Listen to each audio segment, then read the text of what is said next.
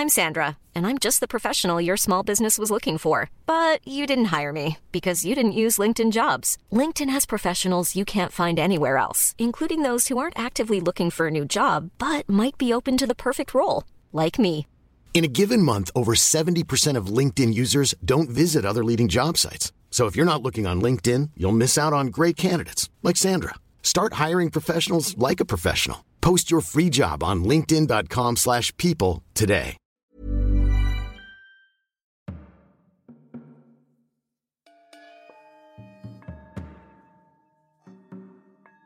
Paranormale Verbrechen. Der Podcast über paranormale Ereignisse, gruselige Geschichten und urbane Legenden. Wahrheit oder Fiktion? Traum oder Realität? Märchen oder Albtraum? Wer weiß das schon so genau? Ich bin Alex und ich möchte dir etwas erzählen.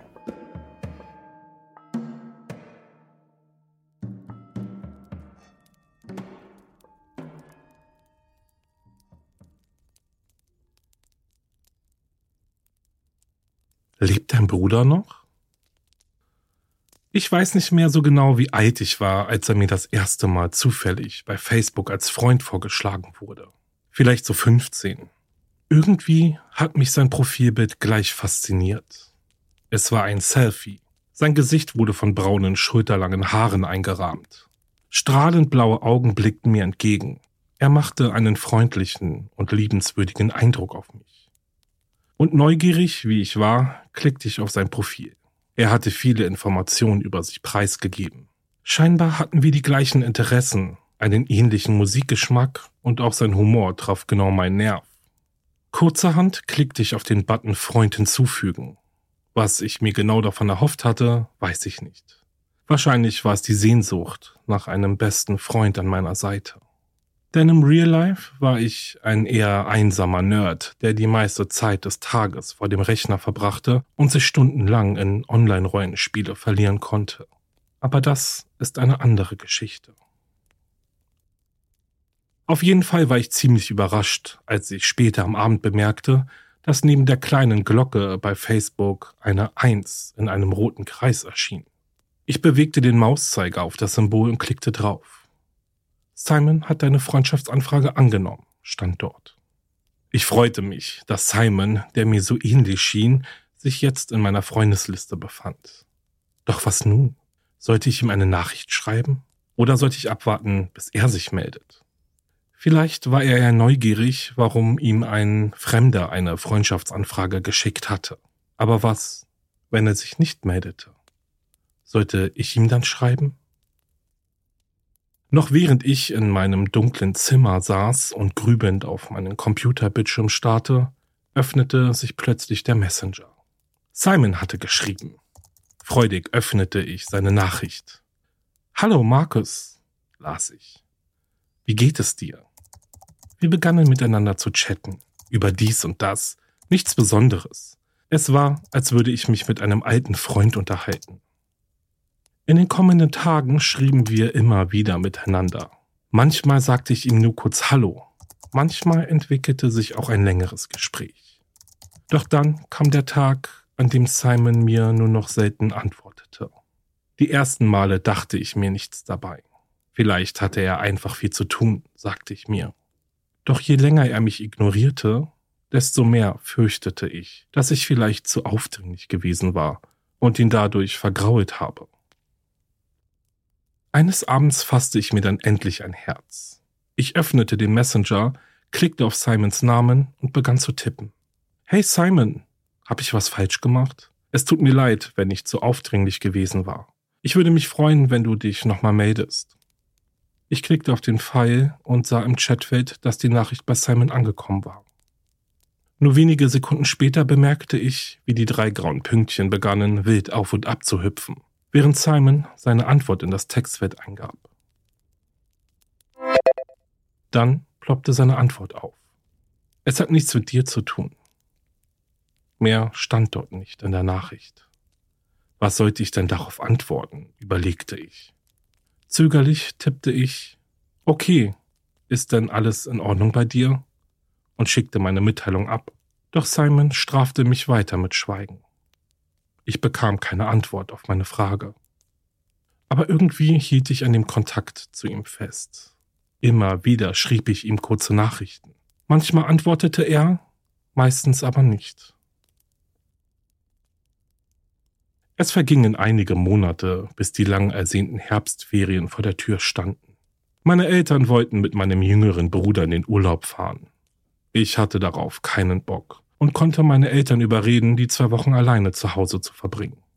Meine Mutter war zunächst nicht begeistert von meinem Vorschlag, nicht mit in den Familienurlaub zu kommen. Doch mein Vater fragte sie, was denn schon passieren solle. Ich würde ja eh nur vor dem Rechner hocken. Tatsächlich reichte das Argument schon aus, um meine Mutter zu überzeugen. Ich freute mich und fühlte mich so richtig erwachsen. Zwei Wochen mein eigener Herr sein. Das würden die besten Ferien meines Lebens werden. Nach dem Gespräch mit meinen Eltern ging ich wieder in mein Zimmer und setzte mich an meinen PC. Ich öffnete den Facebook Messenger und klickte auf den Chat mit Simon. Freudig tippte ich auf meine Tastatur Hey Simon, ich hoffe, es geht dir gut. Meine Eltern fahren über die Herbstferien in den Urlaub. Ich darf zu Hause bleiben. Vielleicht können wir uns dann ja mal zum Zocken verabreden.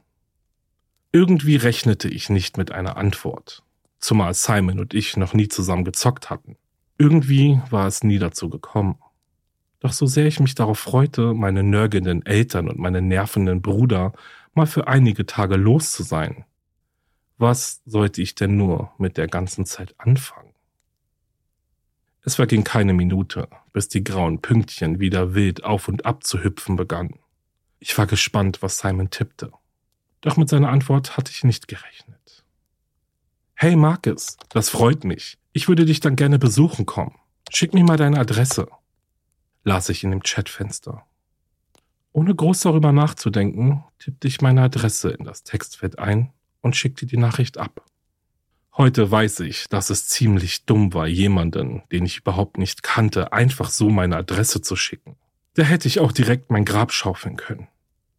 Dass Simon schon mal ein Grab geschaufelt hatte, konnte ich zu diesem Zeitpunkt noch nicht ahnen.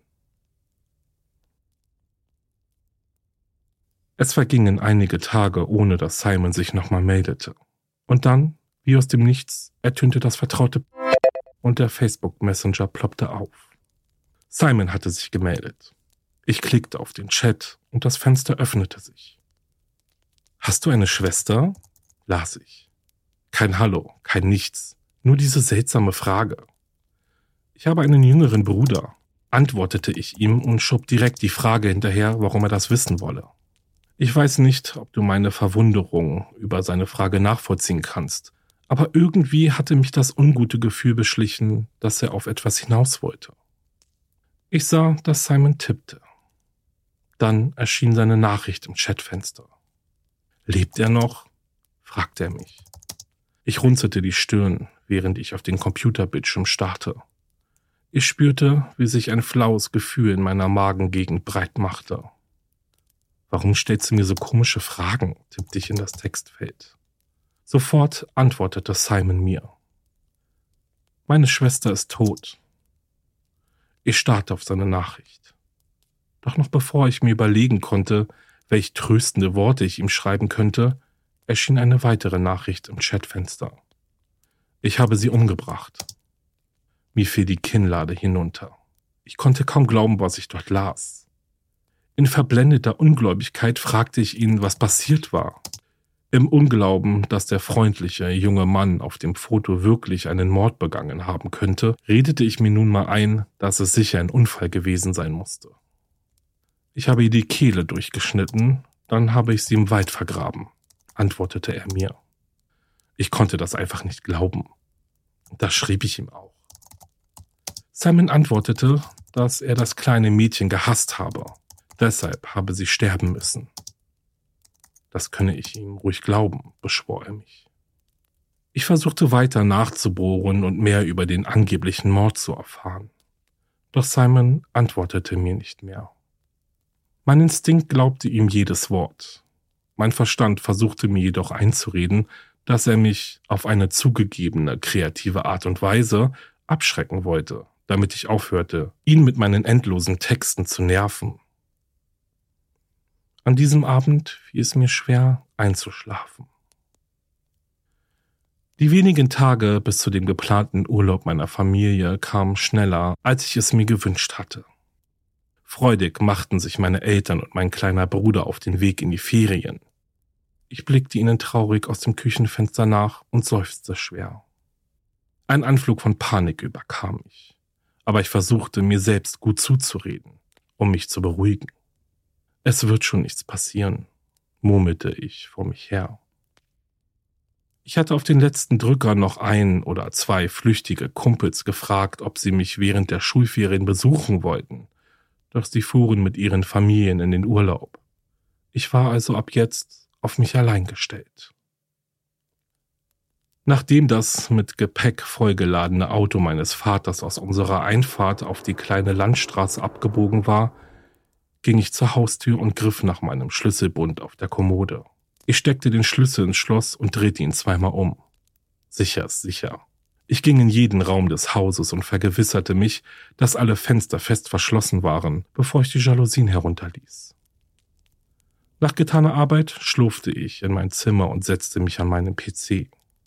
Doch anders als sonst konnte ich mich nicht auf das Online-Rollenspiel einlassen. Immer wieder schweiften meine Gedanken ab. Was, wenn Simon doch plötzlich vor unserer Haustür stünde. Und was, wenn er, so wie ich befürchtete, nichts Gutes im Sinn hatte? Ich schaltete meinen PC aus und ließ mich missmutig rücklings auf mein Bett fallen. Ich verschränkte meine Arme hinter meinem Kopf und starrte an die Decke. Plötzlich war es, als sei mir ein Licht aufgegangen. Mein Vater war Dachdecker und hatte in unserem Keller ein Sammelsurium an Äxten, Hämmern und Messern. Auf leisen Sohlen schlich ich aus meinem Zimmer die Treppe hinunter in den Keller. In der kleinen Werkstatt meines Vaters angekommen, drückte ich auf den Lichtschalter. Die Lampe brauchte einige summende Anläufe, bis sie den kleinen Raum erhellte. Ich blickte mich um und schaute mir die Werkzeuge meines Vaters ganz genau an. Ich weiß nicht, wie lange ich im Keller zubrachte, bis ich mich letztlich für eine Spaltaxt und ein Messer entschied, dessen Griff mit schwarzem Silikon überzogen war und so besonders fest in der Hand lag. Mit den beiden Werkzeugen, die mir im Notfall zur Selbstverteidigung dienen sollten, stieg ich die Kellertreppe wieder hinauf. Die folgenden Tage vergingen schnell, doch die Nächte nicht. Sie schienen langsam zu vergehen, fürchterlich langsam. Mir war ständig, als würde ich Schritte, Poltern, Knarzen und Kratzen im Haus hören. Meine Angst kombiniert mit meiner lebhaften Fantasie sorgten dafür, dass sich jeder Schatten am Rande meines Blickfeldes zu einem grässlichen Monster verwandelte. In der Nacht war ich also wach und am Tag fiel ich dann erschöpft in einen traumlosen Schlaf. Die Speitaxt und das Messer hatte ich immer bei mir, für den Fall der Fälle. Ich weiß nicht mehr, in welcher Nacht es war, als der Terror begann. Ich weiß nur noch, dass ich unendlich erschöpft und so müde wie noch nie in meinem Leben gewesen war. Ein Blick in den Spiegel verriet mir, dass ich eine ganz fahle Gesichtsfarbe und beinahe schwarze Ringe unter den Augen hatte. Ich schlurfte in die Küche, nahm eine Tiefkühlpizza aus dem Froster und legte sie auf das Rost im Backofen. Eigentlich hatte ich keinen Hunger, doch es war schon spät am Abend und ich hatte den ganzen Tag lang noch nichts gegessen. Während die Salamipizza am Ofen knusprig backte, setzte ich mich an unseren Esstisch und blickte müde gegen die Jalousie des Küchenfensters. Ich konnte erkennen, dass die Dämmerung schon fast in die Nacht übergegangen war. Und plötzlich sah ich eine dunkle Gestalt durch die Spalten zwischen den einzelnen Jalousienlamellen am Fenster vorbeihuschen. Wie elektrisiert sprang ich von meinem Stuhl hoch, der krachend nach hinten umkippte. Ich lauschte in die Stille hinein, doch ich konnte nichts Ungewöhnliches hören. Mein Herz schlug so doll, dass ich glaubte, meinen Puls in meinem Hals spüren zu können. Einige Minuten stand ich wie angewurzelt in der Küche, bis mich der Duft der langsam verkohlenden Pizza aus meiner Starre riss. Eilig griff ich nach den Topflappen, riss die Backofentür auf und zog die dampfende Pizza aus der Hitze. Doch es war zu spät. Auf dem Rost lag nur noch ein rundes schwarzes Etwas. Seufzend betätigte ich mit meinem rechten Fuß die Drehtaste des Mülleimers und ließ mein Abendessen in den Plastiksack in den Müllbehälter gleiten. Mein Puls beginnt sich langsam wieder zu normalisieren. Bestimmt war ich einfach viel zu übermüdet und meine Fantasie hatte mir einen bösen Streich gespielt. Vielleicht steigerte ich mich auch viel zu sehr in die Sache hinein.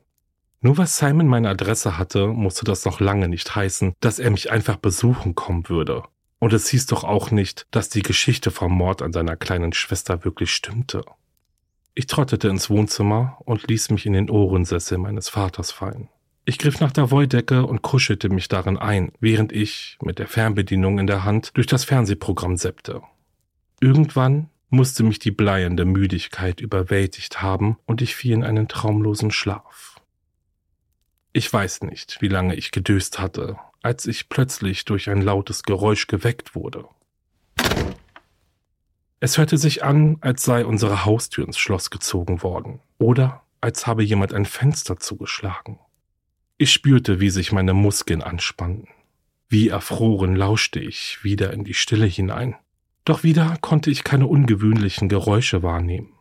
Nur die säusende Stimme einer jungen Frau im Fernsehen, die ihren Zuschauern irgendeine Wundercreme zu verkaufen versuchte, tönte durch das Wohnzimmer. Ich schob die warme Wolldecke zur Seite und erhob mich langsam aus dem gemütlichen Ohrensessel. Vielleicht hatte mich ja ein Geräusch aus dem Fernsehen geweckt. Mit weichen Knien und wild pochendem Herzen schlich ich aus dem Wohnzimmer. Ich blickte im Schummerlicht den Flur herunter, konnte aber nichts Ungewöhnliches ausmachen. Auch die Haustür war zum Glück noch immer fest verschlossen. Der Schlüssel steckte von innen. Ich atmete tief durch. Der Schlafentzug schien mich langsam zu zermürben. Ich beschloss mir in der Küche noch ein Glas Milch zu holen und mich dann in mein Bett zu kuscheln. Wenn ich meine Zimmertür abschließen würde, könnte ich mich vielleicht sicher genug fühlen, um ein paar Stunden zu schlafen. Mit halb geschlossenen Augen schlurfte ich in die Küche. Ich glaubte, mich hätte der Blitz getroffen, als ich eine Spur aus schlammigen Fußspuren auf dem Linoleumboden sah. Ich verfolgte die Spuren, bis mein Blick auf die Verandatür fiel. Ich verstand nicht, was ich da sah. Die schlammigen Fußstapfen führten von der Verandatür durch die Küche in Richtung Flur. Ab da konnte ich sie nicht mehr auf dem dunklen Teppich im Flur ausmachen. Hatte ich heute Nachmittag, als ich heimlich im Garten hinter dem Haus eine Zigarette rauchte, vergessen, die Tür wieder hinter mir zu schließen? War ich wirklich so dumm gewesen? Meine Gedanken begannen zu rasen. Panik durchflutete meinen Körper. Ohne Schuhe, nur auf Socken, in Jogginghose und T-Shirt machte ich zwei große Schritte auf die Verandatür zu, zog den Hebel hoch und stürmte in die Nacht. Mein Weg führte mich zu unseren Nachbarn. Ich weiß nicht mehr, wie spät es war, aber zum Glück brannte noch Licht in ihrem Haus. Ich klingelte Sturm, bis sie mich endlich einließen. Aufgeregt erzählte ich ihnen, dass bei uns eingebrochen worden sei. Sie alarmierten die Polizei. Es dauerte eine Weile, bis es an der Tür meiner Nachbarn klingelte und zwei Polizisten hereintraten. Ich erzählte ihnen von dem polternden Geräusch und den Fußspuren in unserer Küche. Dann ging ich mit ihnen hinaus. Sie setzten mich in den Streifenwagen und machten sich auf den Weg in unser Haus. Ich sah die Lichtkegel ihrer Taschenlampen durch die Fenster blitzen, als sie Raum für Raum absuchten, bevor sie wieder zurück zum Streifenwagen kamen. Stirnrunzelnd sagte einer der Beamten zu mir, im Haus ist niemand und die Fußspuren in der Küche konnten wir auch nicht sehen. Ich starrte ihn ungläubig an. Vielleicht, begann ich zu stammeln, bin ich einfach nur müde. Es tut mir leid. Die beiden Polizisten versicherten mir, dass es kein Problem sei und begleiteten mich zurück in unser Haus. Tatsächlich konnte auch ich die schlammigen Spuren nicht mehr auf dem Küchenboden entdecken.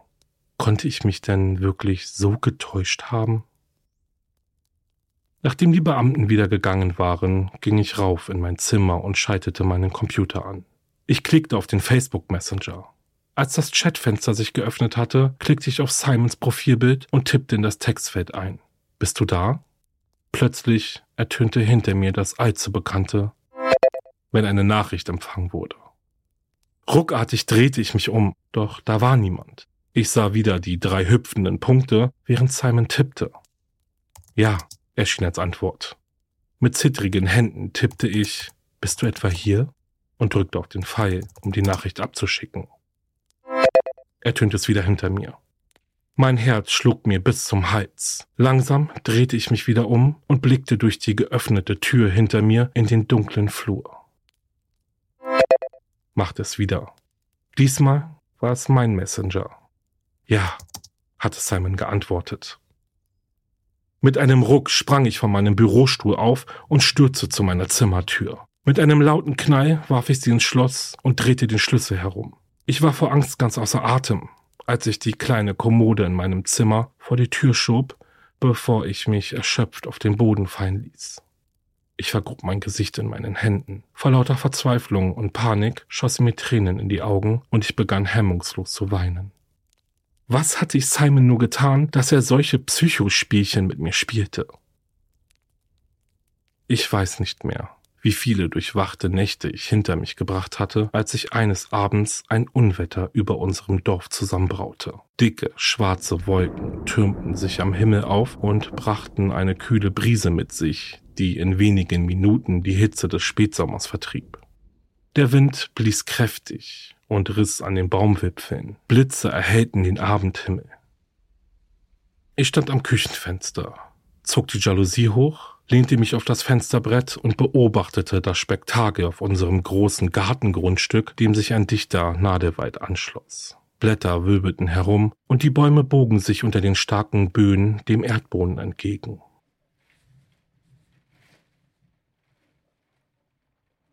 Plötzlich glaubte ich, eine Gestalt am Waldesrand gesehen zu haben. Ich kniff die Augen zusammen, in der Hoffnung, durch den Regen, der mir die Sicht vernebete, besser fokussieren zu können. Ich strengte mich so sehr an, dass meine gerunzelte Stirn zu schmerzen begann. Ich wandte den Blick ab und schaute dann erneut hin. Scheiße, murmelte ich vor mich her. Ein Blitz zuckte über den Himmel und ermöglichte es mir, einen kurzen Blick in das Gesicht von Simon zu werfen, dessen Lippen ein fieses Grinsen umspielten. Ich spürte, wie sich jedes kleine Härchen auf meiner Haut aufstellte. Mein Atem ging schnell und mein Herz pochte jetzt so fest gegen meinen Brustkorb, dass es beinahe wehtat. Mein Mund fühlte sich ganz trocken an. Wie erstarrt stand ich mitten in unserer Küche und fixierte Simon durch das regennasse Fenster. Panik stieg in mir auf. Meine Gedanken rasten so schnell, dass ich sie nicht zu fassen bekam. Als der nächste Blitz den Abendhimmel erhellte, stellte ich entsetzt fest, dass Simon nicht mehr am Weidesrand stand. Jetzt löste sich auch endlich meine Schockstarre. Ich griff zu dem Messer und der Speitaxt auf der Küchentheke, die ich seit Tagen immer bei mir trug. Eilig ging ich in die Diele, schlüpfte in meine festen Stiefel und band sie hastig zu. Dann griff ich zu meinem alten Ledermantel und warf ihn mir über, bevor ich nach meinem Werkzeug griff, den Schlüssel im Schloss herumdrehte und wagemutig, gepeitscht von Verzweiflung, in den Regen trat. Es war seltsam, doch ich spürte jetzt keine Angst mehr. Dann werde ich meinen Freund jetzt gebührend begrüßen, schoss es mir hämisch durch den Kopf. Es war wie ein Instinkt, der mich um das Haus herum in unseren Garten Richtung Nadewald trieb. Mir war klar, dass ich es beenden musste. Jetzt oder nie. Entschlossenen Schrittes stapfte ich durch das nasse Gras, bis ich am Weidesrand angekommen war. Dann probierte ich zu lauschen, ob ich ihn hören könnte. Doch Regen und Wind machten mir das unmöglich. Mein Blick fiel auf den feuchten Waldboden. Es war noch hell genug, dass ich die tiefen Fußstapfen im Morast erkennen konnte. Fest umklammerte ich den Stiel der Axt. Das Messer hatte ich in meine Manteltasche geschoben. Zielstrebig nahm ich die Verfolgung von Simon auf. Jetzt hieß es er oder ich. Plötzlich glaubte ich, ein Rascheln im Geäst wahrgenommen zu haben. Ich rannte in die Richtung, aus der ich glaubte, das Geräusch gehört zu haben. Wie aus dem Nichts trat unvermittelt eine dunkel gekleidete Gestalt hinter einem dicken Baumstamm hervor und stellte sich mir in den Weg. Es war Simon. Abrupt blieb ich stehen. Mein Atem ging schnell. Mein Brustkorb senkte sich wild hoch und runter.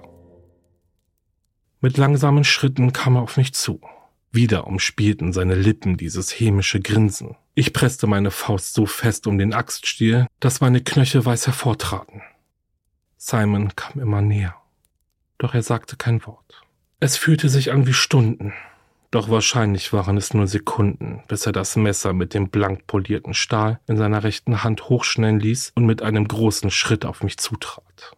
In letzter Sekunde konnte ich zurückweichen. Dennoch erwischte die scharfe Klinge mich an meinem linken Oberarm. Ich spürte einen brennenden Schmerz, der pure Aggression in mir freisetzte. Ich formte meine Lider zu kleinen Schlitzen.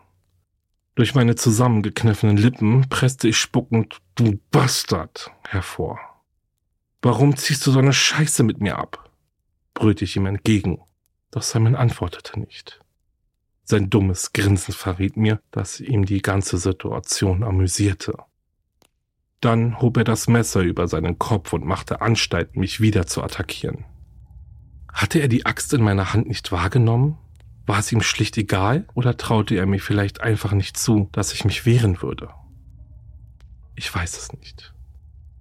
Doch seine weit aufgerissenen Augen offenbarten, dass er nicht mit meiner Gegenwehr gerechnet hatte. Mit einem Schrei, der mehr nach einem Tier als nach einem Menschen klang, schwang ich die Axt in die Luft und schlug sie dann mit voller Wucht von oben auf seinen Schädel. Ich hörte es krachen, als seine Schädelknochen brachen. Mit offenstehendem Mund sackte Simon auf seine Knie. Ein letztes, gogelndes Geräusch kam ihm noch über seine Lippen. Sein dummes Grinsen war verschwunden. Dann fiel er ungebremst wie ein Stein bäuchlings auf den nassen Waldboden. Schweiß lief mir die Stirn herunter. Mit dem Handrücken wischte ich mir keuchend über das Gesicht und ließ die Axt fallen. Adrenalin schoss durch meinen Körper, als ich auf den toten Simon mit seinem gespaltenen Schädel herabblickte. Du kannst mir glauben, dass es kein schöner Anblick war. Mein Mund war noch immer ganz trocken. Wie in Trance wankte ich zum Haus zurück. Mein erster Gang führte mich zum Kühlschrank. Gierig griff ich nach dem Karton Orangensaft, schraubte den Verschluss ab und zog geräuschvoll und gierig das kalte Getränk meinen trockenen Hals herunter. Ich wischte mir mit dem Handrücken über den Mund. Dann fiel mein Blick wieder durch das Küchenfenster in unseren Garten und auf den Nadelwald. Ich wunderte mich, dass die Schuldgefühle, die mich sonst schnell plagten, ausblieben. Und das, obwohl ich gerade einen Menschen getötet hatte. Gelassen ging ich die Kellertreppe unseres Hauses herunter und griff nach einer Schaufel, die dort an der Wand lehnte. Dann stapfte ich im strömenden Regen zurück in den Wald. Er oder ich, wenn seine Mutter nicht hätte weinen müssen, hätte es meine gemusst. Ich habe ihn getötet ich verscharrte ihn im Wald, zusammen mit der Axt, an deren Klinge noch sein Blut und Strähnen seines braunen Haares klebten. Niemand weiß es. Und ich konnte die erste Nacht seit einer gefühlten Ewigkeit endlich wieder ruhig schlafen.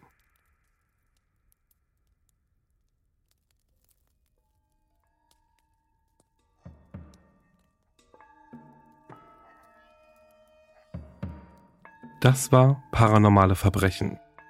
Wenn dir der Podcast gefällt, schreibe mir eine Bewertung, abonniere den Podcast und besuche meine Instagram-Seite wahre-verbrechen-podcast.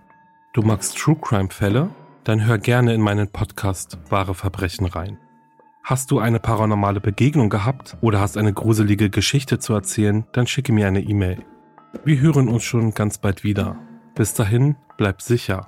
Ciao.